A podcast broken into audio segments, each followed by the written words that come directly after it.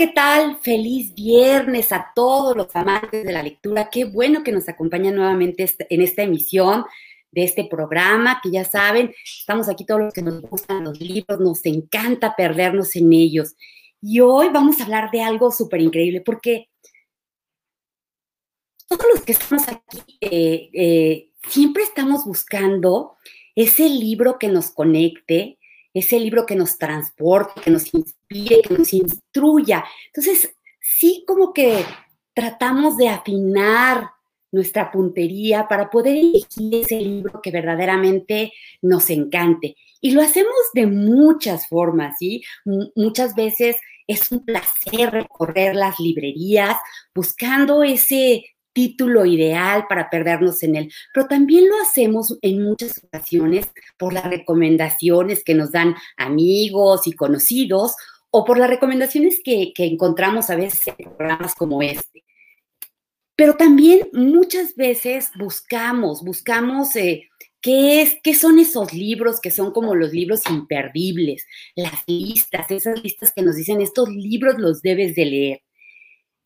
Y bueno, para afinar esta puntería, hoy vamos a tener un programa increíble porque justo vamos a hablar de este tema de cómo afinar nuestra puntería para elegir los mejores libros y lo vamos a hacer de la mano de un súper experto en letras, en literatura, quien nos va a acompañar en este viaje para que afinemos puntería. Así que hoy tendremos un programa increíble, estoy segura de eso. Así que no se vayan, acompáñenos. Recuerden seguirnos por todas las redes de Mood TV, ya saben, por Facebook, Instagram, YouTube. Y si no nos pueden escuchar en vivo, siempre está el recurso de escuchar el podcast por Spotify. Yo soy Lina Lozano y esto es su programa Los Libros de Lina. Acompáñenos.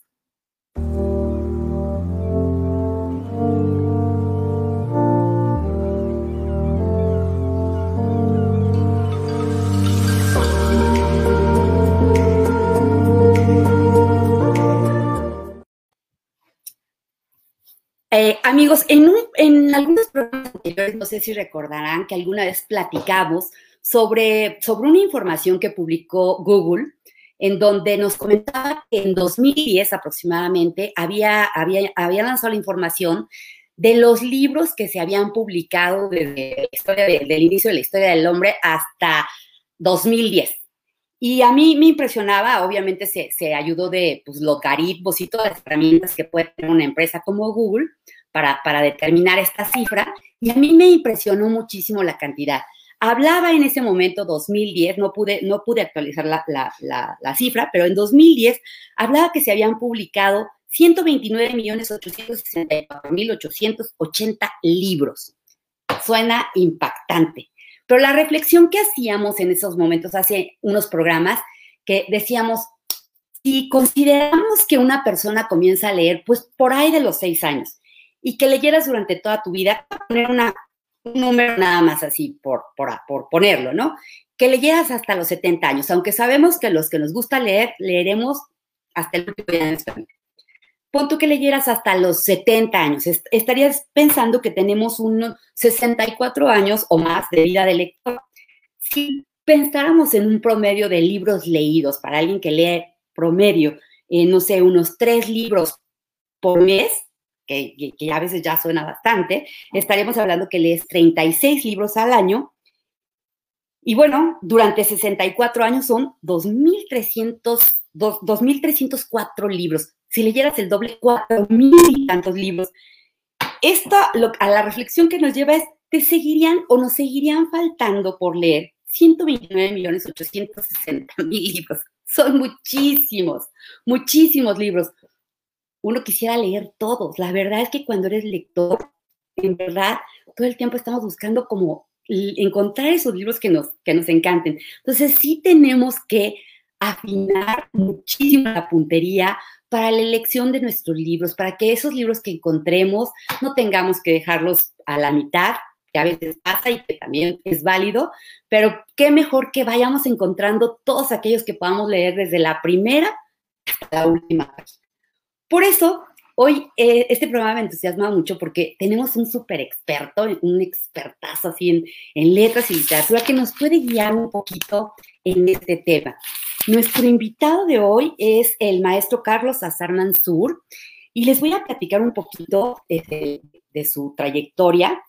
Em, Carlos Azar es escritor y poeta, es ensayista, es docente, es maestro de apreciación y creación, es maestro en apreciación y, creación literaria eh, por la Casa LAM, también tiene una maestría en, lengua y literatura, eh, es ha sido articulista en periódicos y, revistas de mucho prestigio y ha publicado cinco libros de poemas. Ha participado en la, en la antología de las Arenas, eh, fue editor de la CEPAL y en la Comisión de la ONU, y trabajó como secretario técnico del Consejo Ciudadano para la Cultura y las Artes del Estado de Puebla, de la que es oriundo. Él ama, nos comenta, el cine, el fútbol, la música, la comida poblana y, por supuesto, las letras. Actualmente es, es doctorando al doctorado en creación literaria en la Casa LAM. Carlos, un placer tenerte el día de hoy en este programa. Al contrario, Lina, muchas gracias a mí, el, placer es mío. Oye, Carlos, platícanos. Eh, tu vida desde hace muchos años ha estado inmersa en el mundo de las letras. ¿En qué momento, Carlos, te das cuenta que las letras es lo tuyo? Mira, yo creo que, como bien dijiste, ¿no? uno descubre en la niñez muchas cosas, pero se afianzan en la adolescencia. En la adolescencia descubrimos que ahí es donde nuestras vocaciones se van afinando, ahí es donde queremos decidir y de pronto encontramos que en la literatura está eh, un sentido de ver el mundo, ¿no? De pronto, cuando en la adolescencia sabemos que el mundo nos duele, que el mundo no tiene sentido, y de pronto es la literatura o es la música o es el cine el que te da ese sentido, entonces decides seguir por ahí. Ese, ese es el camino. O sea, que es lo que me dices, has leído siempre, siempre. Carlos, ¿qué leías de niño? ¿Qué, qué leías de niño? ¿Qué, ¿Qué, libro te acuerdas que leíste wow, cuando eras niño? Mira, el, eh, de niño, yo, yo estudié en el Liceo Franco Mexicano. Ajá. y, y, los franceses tienen muy buena tradición en historieta, por ejemplo. Y yo, si puedo recordar a un personaje que me acompañó toda la infancia, debo recordar a Asterix y a Obelix, ¿no? Más a Obelix que a Asterix, por supuesto. Pero el, eh, yo creo que por ahí está un inicio posible. Luego, por supuesto, eh, sus referencias mexicanas como la familia Burrón y todas, y todas esas, esos acercamientos nos llevan a una puerta abierta hacia la literatura y, y sobre todo a que a que te apasionen, que te cuenten historias o contar historias. Yo creo que ahí está la clave. Eh, me acuerdo que Juan Villoro en un artículo decía, se nos olvida que los, los antiguos humanos se reunían alrededor de una fogata para tres motivos, calentarse, cocinar y contar historias. Claro, claro, claro.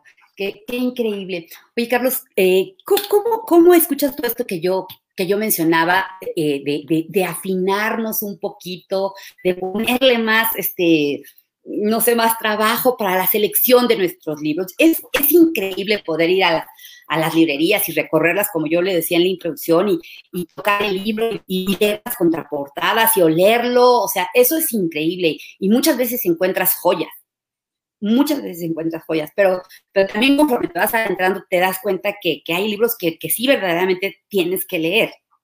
Entonces, eh, eh, eh, en este sentido, pues, las recomendaciones, las listas, y por eso era como que yo te quería preguntar respecto a los dogmas, o sea, los dogmas, los cánones, sobre todo los cánones en la literatura.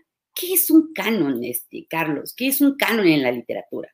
Mira, es, muy interesante porque todo nace de un escritor que plantea cosas o de varios escritores que plantean cosas. También eso es importante, ¿no? De pronto, no nada, el libro no solo está escrito por una persona, sino de pronto puede estar escrito por varias personas.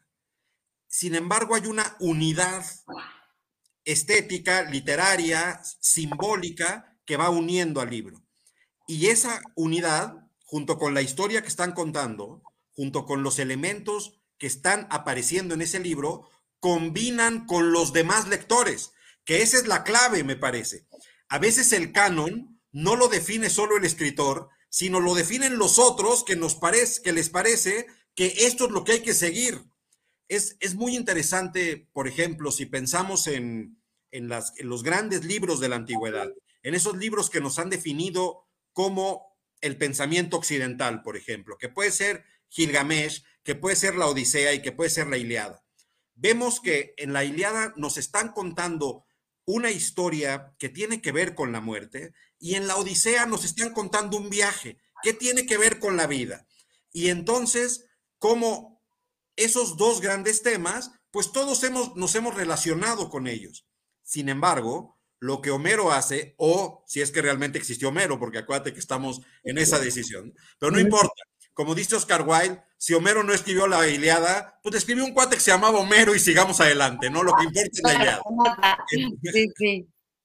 El Homero decide que esa historia se cuenta con, una, con un formato poético que tiene un nombre muy chistoso, pero que es exámetro dactílico, pero no importa, los ritmos poéticos no importa. Este, sin embargo, nos encantaron.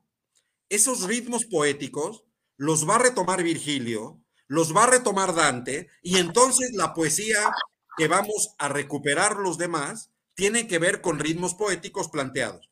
Entonces, es muy bonito cómo hacemos esa línea, ese hilo rojo, ese hilo conductor que nos va llevando. No solo es la historia, no solo es que nos apasione lo que nos está contando de Gilgamesh o lo que nos está contando de Aquiles o lo que nos están contando de, Ulises, es también nos apasiona la forma en la que está siendo contada. Y de pronto los siguientes escritores pueden insertarse en esa cadena que es una tradición y que en realidad, si lo hacemos muy bien, nos insertaremos en esa tradición.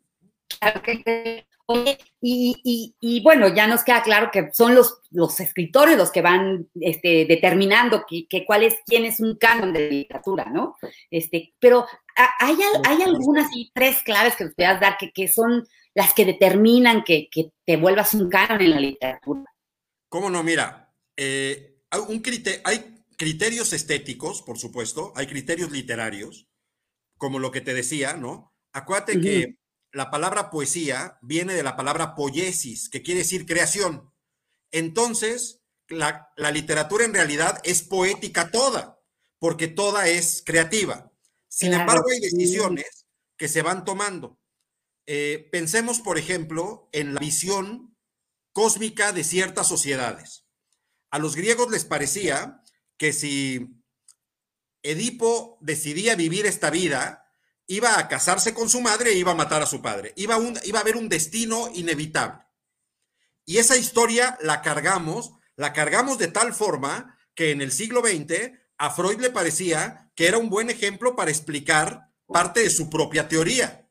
Retoma a Edipo para recuperar la teoría. Sin embargo, si pasamos al Renacimiento, a Shakespeare le parecía que eso de luchar contra un destino inevitable no era posible. Y entonces escribe una obra donde nosotros cometemos errores y precipitamos nuestra tragedia. Ya la lucha contra el cosmos ya no nada más es eh, un destino inevitable, sino también es una propia decisión errónea que nos lleva a la tragedia. Entonces va ubicándose la manera de ver el mundo de los, de los, de los escritores y de las sociedades en las que esos escritores escriben.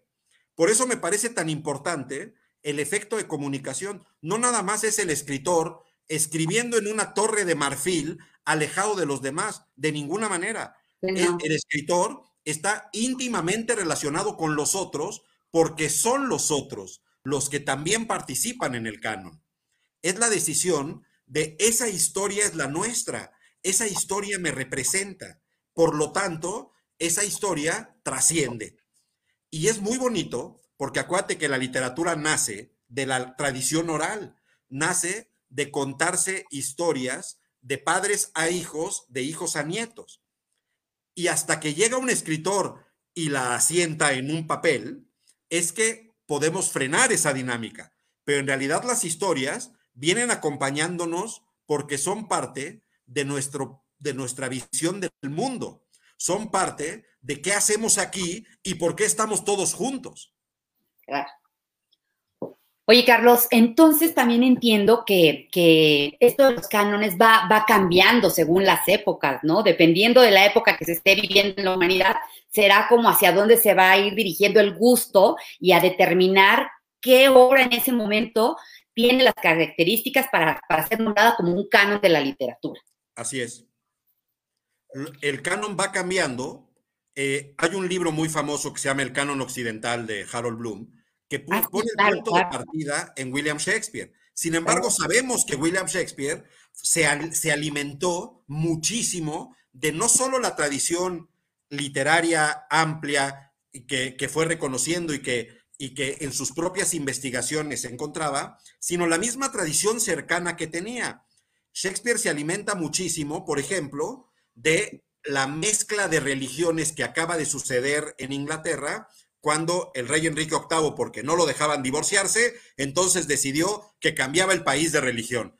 Y eso le calla a la reina Isabel, que es la que le toca a la juventud de Shakespeare, y dice, hay una fuerza de los católicos resistiéndose a la muerte y una fuerza de los nuevos anglicanos eh, tratando de ubicarse. Bueno, todas esas fiestas religiosas alimentan la teatralidad de Shakespeare. Entonces, hay un montón de cosas.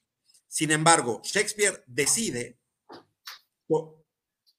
tomar como puntos de partida ciertas decisiones literarias y esas historias nos parecen a los que seguimos que son historias importantes. Y entonces hay muchos cánones. Y no, a diferencia de lo que piensa Harold Bloom, no hay un solo canon. Sí, claro. hay muchísimos cánones. Sí, claro, es muy diferente el canon que hay en Occidente que el que puede haber en otras latitudes, ¿no? Oye, Carlos, fíjate que yo me puse ahí a ver, o sea, como listas, ¿no? Listas de, como, como bien lo dices, pues hay cánones diferentes, ¿no? Em, pero notaba algo e, en, común en la mayoría. Eh, como que hay una tendencia siempre, a, lo largo, no sé si esto vaya cambiando, pero, pero la mayoría de ellos son hombres. Hay ah, pocas mujeres, muy pocas Mira, Es, es, este, es interesante lo que dices. Hay un, hay un texto que te recomiendo mucho que se llama Habla de una escritora actual, que es Mary Berth, que nos habla justamente de por qué eh, lo que llamamos ahora patriarcado, que lleva muchísimos años construyéndose, nace cuando Telémaco, en la Odisea, manda callar a Penélope, a su madre, y le dice, esto lo deciden los hombres. Ajá, Sin embargo, hemos de decir, si pensamos en la literatura más antigua, la literatura más antigua que conocemos es la, mesopotámica, de donde viene eh, la epopeya de Gigamesh. Sin embargo, la escritora más antigua que conocemos es una poeta y es una mujer que se llama Enuduana y que es la escritora más antigua que conocemos. Entonces, ve nada más, si buscamos en el pasado más remoto, vamos a encontrar a una escritora. En, en Grecia, también acuérdate que hay una isla que se dedicaba a la literatura femenina, que es la isla de Lesbos, y que dio lugar a la gran poeta Safo, que es una de las voces notables. Sin embargo, lo que hemos construido a lo largo de toda esa historia es la construcción del patriarcado. Por lo tanto, ese patriarcado le da privilegio a los hombres y no a las mujeres. Y lo que las mujeres hacen es una resistencia a ese patriarcado y ahí es donde está su literatura. La literatura como resistencia, pero lo que es cierto es que vas a encontrar un predominio de literatura masculina. Sin embargo, creo que eso, que eso puede ir eh, con una tendencia cambiante. No sé tú cómo lo ves, Carlos. Totalmente. Eh, cada, vez, cada vez hay mayor presencia de la literatura femenina. Eh, afortunadamente, porque además nos topamos con grandísimas escritoras que, que, vale, que, que, vale la pena leer y que, y que, es más, yo me atrevo a decirte ahorita que ahorita en Latinoamérica estamos viviendo un segundo boom latinoamericano. Ese esa nueva, nuevo auge de la literatura latinoamericana. ¿Y quién lo está llevando? Las, escritoras. Sí, claro, claro. Sí, claro, totalmente de acuerdo. Justo a eso, a eso quería llegar. Pero bueno, eh, es increíble, increíble todo lo que nos estás compartiendo. Vamos a hacer un corte y regresamos con este tema increíble para que nos platiques a tu, a tu criterio, a tu juicio, cuáles son los, los libros que canon para ti imperdibles. ¿Vale? Regresamos, no se vayan.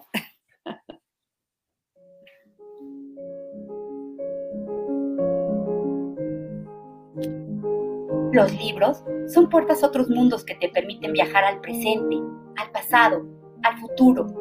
Puertas que te llevan a descubrir otras culturas y realidades. Mundos que te están esperando que los descubras. Mundos que te emocionan haciéndote reír, llorar y que te empujan a convertirte en alguien más empático, más libre y más humano. Mundos y realidades creados por autores en donde las reglas del tiempo y el espacio no existen. En cada libro hay una historia para ti, para mí, para todos. Un libro es una fuente inagotable de conocimiento, ideas y maravillosas aventuras. Como dijera el escritor Jorge Luis Borges, de los diversos instrumentos inventados por el hombre, el más asombroso es el libro. Todos los demás son extensiones de su cuerpo. Solo el libro es una extensión de la imaginación y la memoria.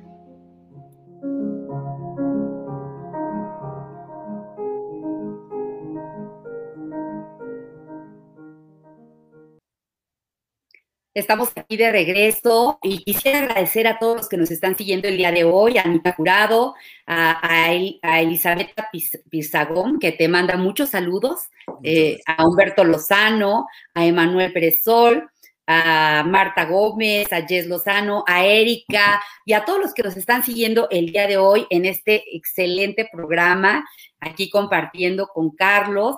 Y Carlos, te, preguntaba, o sea, de, todas esas listas que, en, las que incluyen eh, a los libros que son como los imperdibles, em,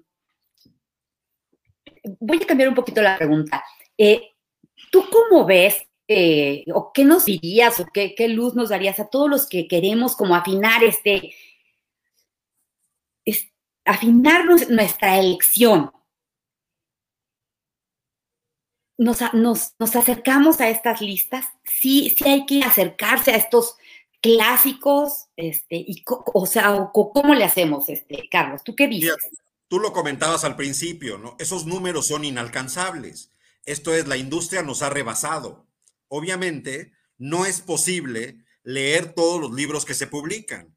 No es posible, además, eh, llevarles el paso, ¿no? Esto es, es, y además uno tiene que hacer ejercicio, comer sano, ver todas las series que hace HBO. No, no es posible, no da el tiempo. Entonces, el, lo, que, lo que está claro es que hay que, hay que decidir. Claro. Y, cómo, y cómo decidimos es muy peculiar. Em, puesto que como somos una comunidad, y yo creo que la fuerza está en la comunidad, gran parte de nuestras lecturas tiene que ver con recomendaciones, con caminos, por eh, promoción de boca a boca que la gente va diciendo. Ya leíste este nuevo libro, acaba de pasarle justo a un libro que me apasionó mucho y que te recomiendo muchísimo, que se llama El infinito en un junco, que es un libro precioso, es un libro que escribió una eh, investigadora y escritora española que se llama Irene Vallejo. Que ha sido toda una bomba, o sea, es la investigación, la historia del libro desde en Grecia y en Roma. Es eh, un libro apasionante, además un libro conmovedor, porque en este momento donde nos hace falta tanta esperanza, nos dice, mira, la historia del libro es tan frágil que que haya llegado hasta nosotros es esperanza, ¿no? Esto es, el, el pergamino, el papiro se puede deshacer. Cualquier incendio acabó la, la biblioteca de Alejandría. Bueno, pues que haya llegado hasta nosotros es en realidad una historia de esperanza. Y ella, por supuesto, ese libro era su tesis doctoral. Sin embargo, lo que leemos en el libro publicado no es su tesis doctoral. Tuvo que cambiarlo para convertirlo en un libro. Claro. Es interesante porque el libro es carísimo, porque el libro llegó a una editorial que no lo iba a publicar y le dijeron, este libro no es para este editorial, llévalo a otra. Lo, llevó a Ciruela, Ciruela le pareció un gran libro y lo publicó y es carísimo. Sin embargo, en, el, en el boca a boca fue tan, tan atractivo que tuvieron que hacerlo audiolibro, que hacerlo este, libro de bolsillo, que, que o sea, ya, ya no es necesario pagar los 800 pesos para leer el libro, sino el libro electrónico o el audiolibro o el de bolsillo, podías llegar a él. Y entonces el libro se difunde y se convierte finalmente en el libro que quieren encontrar sus lectores. Eh, si pensamos en el concepto bestseller, es un libro que se, y, que se consume rápido y se acaba. Sin embargo, no hay mayor bestseller que la Biblia, que la Odisea o que el Quijote. Sí, claro. Son los libros que más se han vendido. Eh, sin embargo, es, es interesante porque todo mundo algún día pretende que leamos la Odisea, que leamos la Iliada y que leamos el Quijote o que leamos la Divina Comedia. Y sí, son obras importantes, son obras fundamentales, sin embargo, no son las únicas obras. Y son obras que han sido centrales en nuestra vida y centrales en nuestra historia. Sin embargo, también lo son las otras. Y vamos encontrando esos caminos literarios hasta encontrar los libros que nos hagan decir, tú eres yo mismo. Y ahí me parece que esa es la clave. ¿Dónde encontrar el espejo que hable mejor de nosotros? Y no nosotros hablemos mejor de él, porque eso no lo vamos a hacer. Encontramos libros que nos explican a nosotros mismos y ahí está la clave de tratar de buscar la literatura. Me parece que ahí es donde podríamos decir, este es mi libro referente, este es mi libro importante. Y no solo el libro que todo mundo ha dicho que es importante, que sí, eso es necesario y es, es un escalón superior. Es, es interesante ver cómo en 2006 en España organizaron 400 homenajes para celebrar los 400 años del Quijote. Y era, o sea, era más de un homenaje al día porque en el, el año no hay 400 días. O sea, estuvimos a nada de convertir al Quijote en una estatua de mármol inalcanzable. Claro. Sin embargo, él se resistió y siguió siendo esa novela apasionante que es. Eh, te cuento, yo el Quijote lo leí de la mano del gran maestro José Luis Ibáñez durante cuatro años, un capítulo semanal. No, bueno. Entonces íbamos cada sábado. Aladeando ahí. Capítulo, así es. Así nos pasamos cuatro años. Claro, pero uno no dice, no, eso no puede ser, ¿no? Uno no puede leer toda, si, si ya, si ve, si los números que, que nos diste no nos dan para leer, imagínate leer un libro que dure cuatro años su lectura. Sin embargo, es eso. ¿Cómo hacerle para no probar todos los sabores del helado, sino para saborear los helados? Y ahí es donde está la clave de la historia. Esto es, si en el Quijote encuentras ese espejo que te representa, pues quédate en el Quijote. Perdón. No, no. Si lo vas a encontrar en otro libro, muy bien. Si lo encuentras en Cien años de soledad, o lo encuentras en los cuentos de Borges, o lo, o lo encuentras en los poemas de Rosario Castellanos, muy bien. Ahí están. Ahí estás tú. Y entonces podrás decir, como dice Carlos Pellicer, encontrarte y decir, tú eres yo mismo. Carlos, compártenos cuáles son tus estrategias.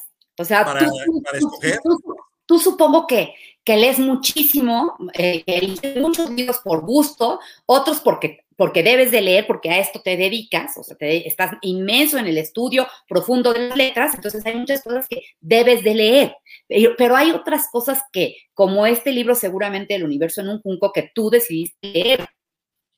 ¿Cuáles son esas estrategias que utilizas tú para, la elección de tus libros.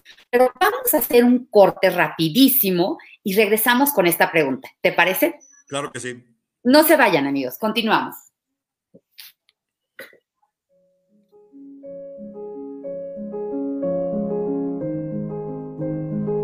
Los libros son puertas a otros mundos que te permiten viajar al presente, al pasado, al futuro.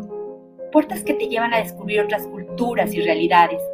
Mundos que te están esperando que los descubras Mundos que te emocionan haciéndote reír, llorar y que te empujan a convertirte en alguien más empático, más libre y más humano. Mundos y realidades creados por autores en donde las reglas del tiempo y el espacio no existen. En cada libro hay una historia para ti, para mí, para todos. Un libro es una fuente inagotable de conocimiento, ideas y maravillosas aventuras. Como dijera el escritor Jorge Luis Borges, de los diversos instrumentos inventados por el hombre, el más asombroso es el libro. Todos los demás son extensiones de su cuerpo. Solo el libro es una extensión de la imaginación y la memoria.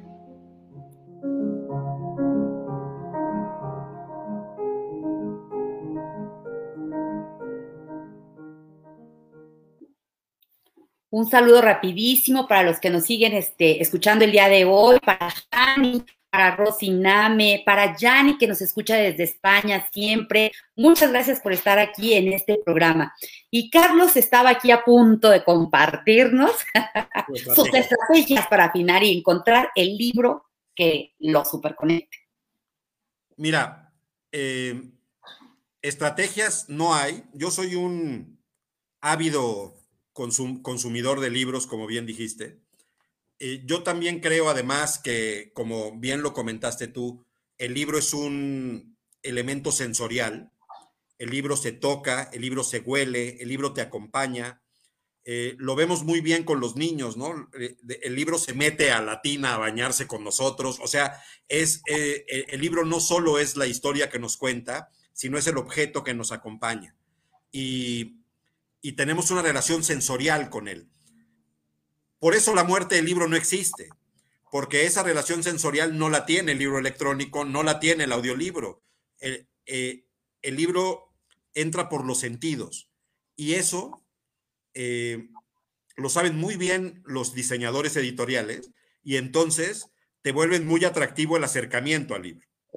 Este, los ves con mucho, con mucho. Entonces ahí es un peligro porque entonces libros muy bonitos pueden ser un desastre al interior. Pero sabes que hay editoriales que, que, debes comprometerte con ellas. Yo tengo una relación muy íntima con Anagrama, digamos, porque sé que Anagrama va a publicarnos autores importantes. Y, y luego vas por ahí buscando a los autores importantes. Esto es, sabes que si ya funcionó bien este libro, sería bueno leer el libro del siguiente autor, del mismo autor, el siguiente libro. También por ahí vas buscando.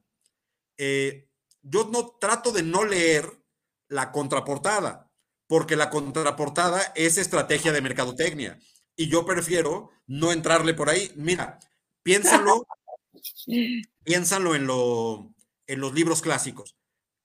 Si tú compras el Quijote o compras la Iliada o compras la Divina Comedia, no está escrito nada en la contraportada. Porque se supone, como dijo Italo Calvino, que todos ya sabemos de qué se trata ese clásico, solo estamos lejos de él, ¿no? Solo queremos leerlo completo. Yo trato de no leer la contraportada porque la contraportada viene tendenciosa, digamos. Muy bien. Lo que sí hago caso es las opiniones de colegas o de amigos que sé que son opiniones valiosas. Y entonces, me parece que esa es la estrategia clave, el círculo de lectura. Hacer un círculo de personas que te hablan de libros y que te recomiendan libros es el mejor camino para empezar a encontrar los libros que quisieras encontrar.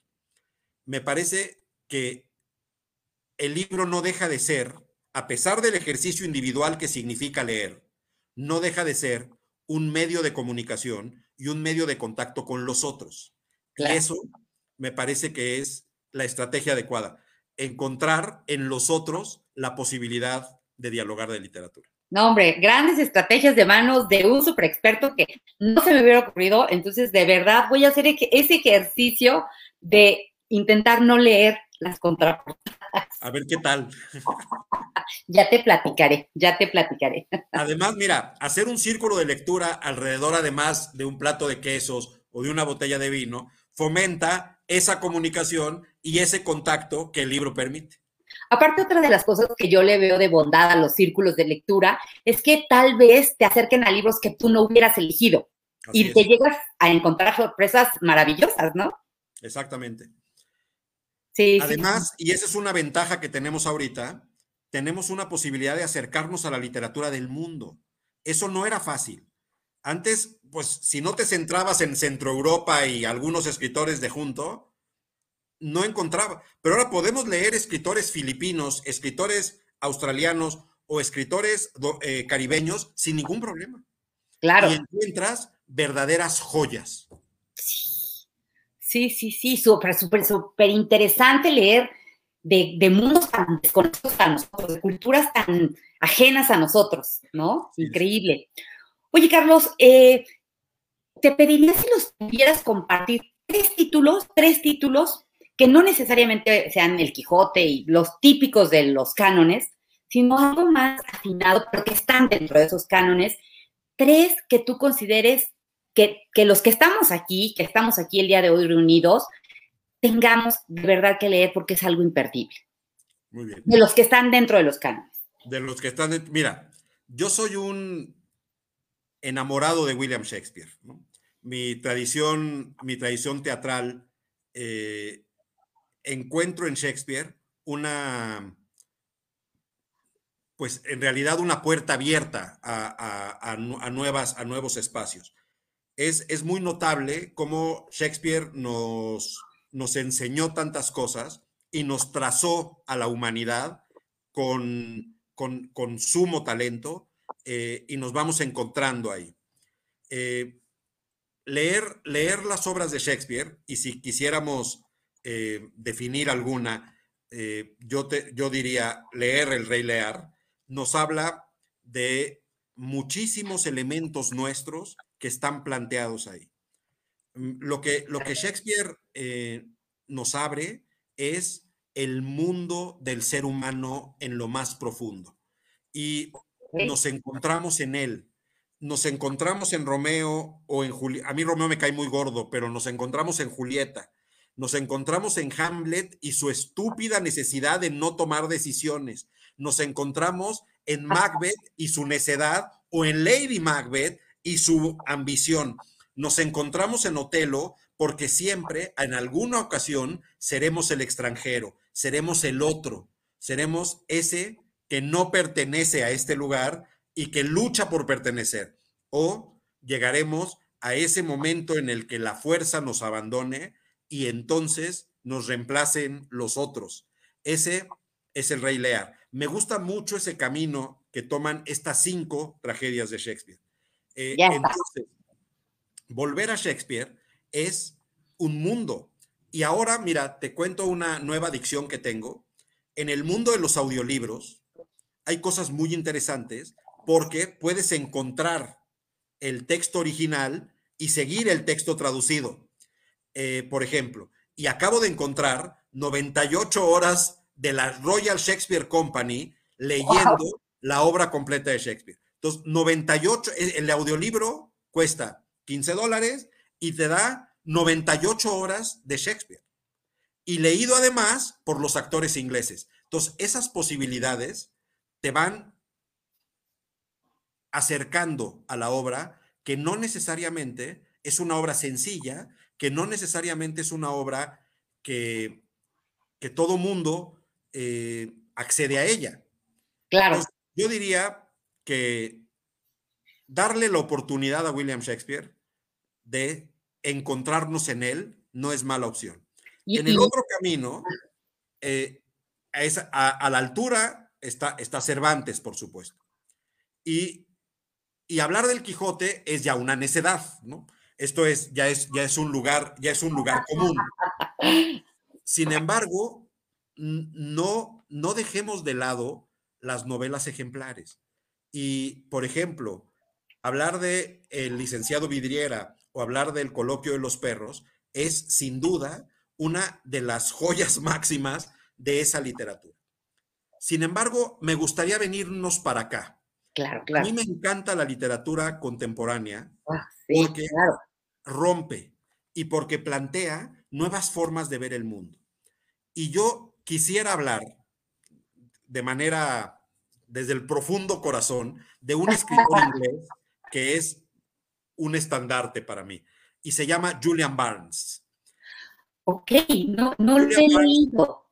Ah, te recomiendo mucho y, y ahí hay un libro que, del que quiero contar que se llama Una historia del mundo en 10 capítulos y medio.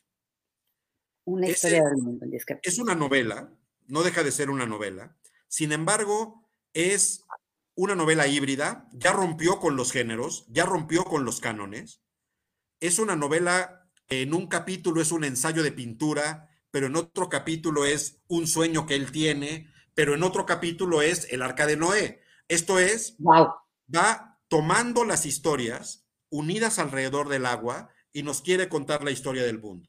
Es de los libros más sorprendentes y más apasionantes que te puedes encontrar. Eh, erudito, eh, socarrón, lleno, por ejemplo, el arca de Noé la cuenta una termita, ¿no? Que se ¿Me- coló me- en el ¿Me cuerpo de recordar el nombre? ¿Me podrías recordar el nombre? ¿Cómo no? Este, se llama, el libro se llama Una historia del mundo en 10 capítulos y medio y el escritor Julian Barnes. Perfecto, perfecto. Te lo- No, bueno, suena increíble. Por supuesto que, por supuesto que lo voy a ir a buscar este fin de semana. ese- mira, esos escritores ingleses, que son escritores de finales del siglo pasado, eh, hay una revista de literaria inglesa muy divertida que se llama Granta. Y Granta de pronto hace listas de aguas con estos jóvenes, síganles la pista, ¿no? Este, Ah. en el 83, el 84 sacó una lista de no le pierdan la vista a estos cuates. Y ahora, 40 años después, son los escritores contemporáneos y eh, en eh, Jorge Herralde, el, el- el editor de Anagrama, les llama el Dream Team de la literatura mundial. ¿no? Wow. Este, esos escritores que son Julian Barnes, Kazuo Ishiguro, Ian McEwan, Graham Swift, eh, Penelope Lively, eh, Margaret Drabble, Pat Barker, o sea, son muchísimos grandes escritores reunidos en Inglaterra, no todos ingleses, por el, escándalo de, de versos satánicos de Salman Rushdie hizo Sí. que conociéramos a estos escritores. Eh, y ve, Rushdie nació en la India, o sea, son escritores que viven en Inglaterra, pero no todos son ingleses. Claro. Embargo, Por ejemplo, en el caso de Salman Rushdie está incluido como dentro de los escritores canon, pero no necesariamente con versos satánicos. Así es, a mí me parece que las novelas que hay que leer de Rushdie son Vergüenza y Los hijos de medianoche. Esas dos son obras maestras. Antes de versos satánicos, además. Sí, claro, claro. Y, Sí, perdón, perdón. no, y, y entonces te topas con un escritor sorprendente, libre, ya rompió cadenas, ya rompió con muros y además nos plantea una visión muy contemporánea de cómo contar las cosas, aunque nos esté contando historias viejas como el Arca de Noé. Es, eh, es un libro sorprendente y ese medio capítulo es de las cosas más bonitas que he leído en mi vida, te lo juro. Carlos, te quiero invitar, el tiempo nos ha comido, de verdad es que el tiempo se pasa volando cuando hablamos con, con personas que hablan con tanto conocimiento de causa como tú y con tanta pasión sobre todo de este Yo- mundo que nos encanta, que son los libros. Entonces, la verdad, un deleite. Te quiero invitar para que nos programemos y vuelvas a este programa Las Para dos cosas. Uno, o sea, por supuesto, este programa es tuyo, las puertas están abiertas las veces que quieras, pero yo te quiero invitar para dos en particular, para que nos platiques del universo en un junco, Muy bien, infinito. para que nos platiques y, y analicemos esta obra que nos acabas de mencionar. Eh, se, me, se me va, es que el título es largo. La, la El- que nos el- una historia del mundo en 10 A ver, capítulos y medio. en 10 capítulos. Una historia del mundo contada en 10 capítulos. Y, claro, por supuesto, otro programa para que nos hables de tus poemas y por qué escribes poemas, por qué, es, qué es lo que te lleva a escribir poemas. No, tenemos muchísimas cosas que, pla- que platicar, que, compartir yo te agradezco infinito, de verdad, creo que no, no- muy pocas veces se me va el tiempo así que digo, ¿en qué momento? Y ya pasó y ya estamos prácticamente cerrando aquí el programa. Te agradezco infinito, de verdad, este, el que, el que día de hoy nos hayas acompañado, Carlos. Al contrario, muchas gracias a ti. Para mí es un privilegio y las veces que quieras, cuenta conmigo. Ah, muchísimas gracias, de verdad. Este, claro que sí, nos ponemos de acuerdo porque creo que no, bueno, muy enriquecedor de verdad, muy enriquecedor este, eh, este, compartir contigo. No, muchas gracias igualmente. Para mí es un privilegio. Pues muchísimas gracias a todos, a todos los que el día de hoy nos siguieron y ya saben, vayámonos este fin de semana, nada, nada mejor y sigo haciendo el exhorto a todos de que regresemos a la librería, regresemos a buscar todos esos libros que nos conecten. Aquí ya Carlos nos dio mucha luz de por dónde irnos, de cómo afinar nuestra puntería para elegir esos libros que nos, que nos toquen el corazón, en el que nos veamos reflejados, en los que podamos sentirnos a salvo, eh, inspirados y todas esas bondades que hoy nos dan los libros, que hoy toda la vida nos han dado los libros y que hoy más que nunca, como lo platicaba con Carlos fuera del aire, nos demos cuenta de que los libros son, y la lectura y todo, son actividades esenciales absolutamente esenciales. Muchísimas gracias a todos y quisiera leer rapidísimo una frase para terminar este programa, una frase que me encanta, de Jorge Luis Borges, que dice que de los diversos instrumentos inventados por el hombre, el más asombroso sin duda es el libro. Todos los demás son extensiones de su cuerpo. Solo el libro es una extensión de la imaginación y la memoria. Qué maravilla. Carlos, muchísimas gracias.